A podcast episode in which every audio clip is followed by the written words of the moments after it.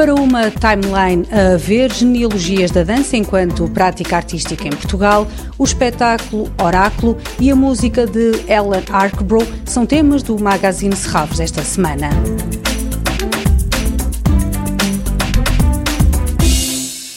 Para uma timeline a ver genealogias da dança enquanto prática artística em Portugal, conhecer a história da dança através de uma dimensão histórica, social e política é o mote deste projeto de investigação que desde 2016 tem se desenvolvido em contínuo e reinventado. João dos Santos Martins explica que esta timeline conta a história da dança como prática artística nos séculos 20 e 21, mas permite diversas leituras. Entender a diversidade e a complexidade dessas diferentes narrativas históricas que nós temos tendência a simplificar.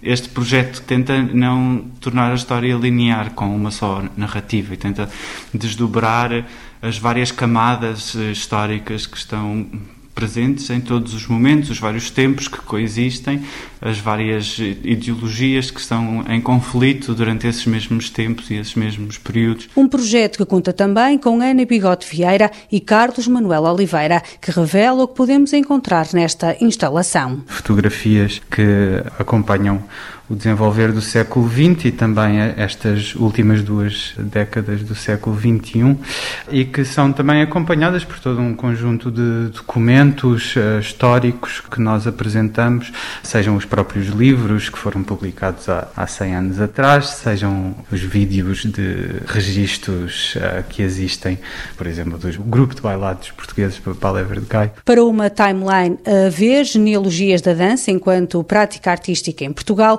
está integrada na sexta edição do Festival Dias da Dança, para ver a partir desta quinta-feira e até 11 de julho nos foiês do Auditório de Serralves. Oráculo é o nome do espetáculo de dança de Sara Anjo e Teresa Silva, que esta noite é apresentado no Auditório de Serralves. Pode o corpo ser um oráculo?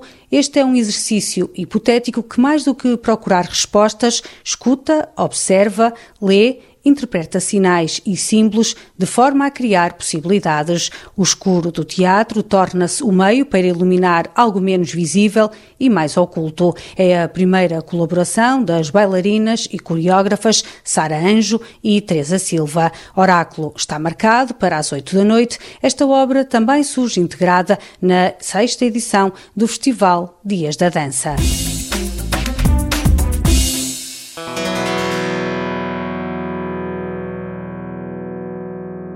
Ellen Arkbrough na Fundação de Serralves e na Igreja de Sedufeita. É compositora e artista sonora, faz parte de um grupo de músicos suecos envolvidos no panorama da música experimental de Estocolmo. O seu trabalho inclui composições para instrumentos antigos, composições de longa duração para ensemble, bem como ambientes sonoros eletrónicos na forma de instalações e performances ao vivo. Pedro Rocha, programador da área da música de Serralves, apresenta o programa. Vamos poder ouvir em Serralves Chords for Guitar, é uma peça para guitarra e eletrónica.